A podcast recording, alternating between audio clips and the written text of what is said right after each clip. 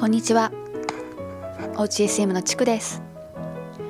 先週はちょっといろいろ疲れが溜まっていたのか、もう倒れていました。ラジオ配信もできず残念でしたが、1週間経っておかげさまで、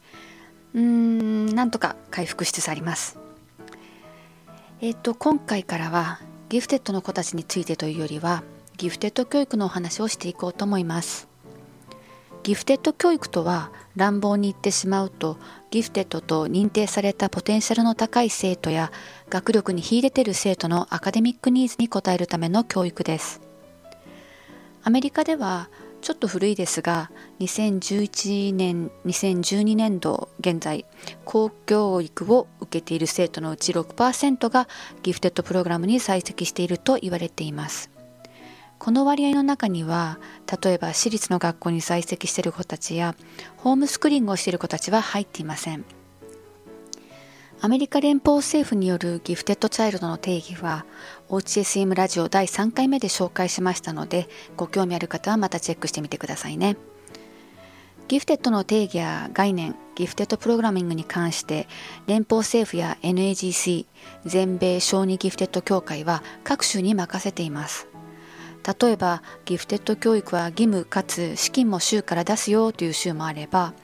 ギフテッド教育は義務だが州から資金は出さないという州などいろいろあって面白いです。ギフテッド教育も多様ですが代表的なプログラミングは早修と拡充になります。早く学ぶ子どもの学ぶスピードに合わせる総集アクセラレーションですね。いわゆる飛び級です。それと生徒の興味関心を深掘りする拡充エンリッチメントですね。いわゆる探究学習になります。今日本でもよく耳にする個別最適な学びとか個別最適化ですがアメリカのギフテッド教育は個人に合わせた総集と拡充を組み合わせて個人に合った学びを実現する個性化教育になるのかなと思います。もちろん各州や各学区各学校に任されていますからそれぞれの個性が出ていると思います。ギフテッド教育と聞くとまず思い浮かべるのが飛び級だと思いますが飛び級にもいろいろあります。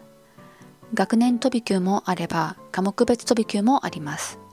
小中高校に在籍しながら飛び抜けている分野だけ大学で授業を受けるデュアルエンロールメントも一般的です。小学校や大学への早期入学も珍しくはありません。飛び級を含める総集は履修課程をすでにマスターしたと同等の能力があると認められて上の学年に上がります。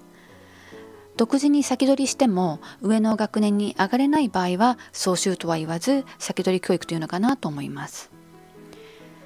よく飛び級は精神的に良くない社会性が育たないとアメリカでもたびたび議論が起こりますが本人にとって無理のない飛び級は逆に精神的にも安定すると実証報告されています。アカデミックにギフテッドの子たちの場合大抵が親が子供をプッシュしているのではなくて子供の知的欲求に親が引きつられているいる感じ？親は子供のアカデミックニーズ、まあ、知的欲求を何とかしようと必死に駆け回る感じになります。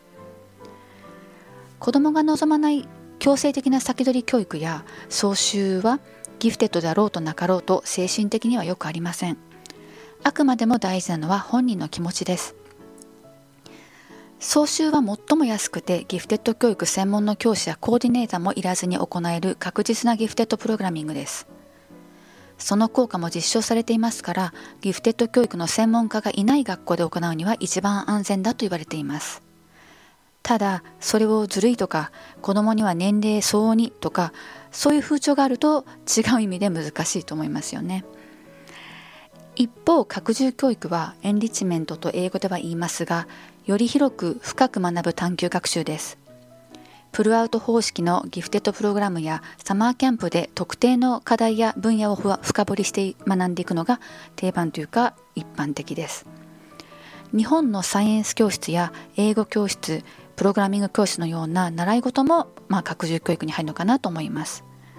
私がこれからお話ししていく SEM も主に拡充です。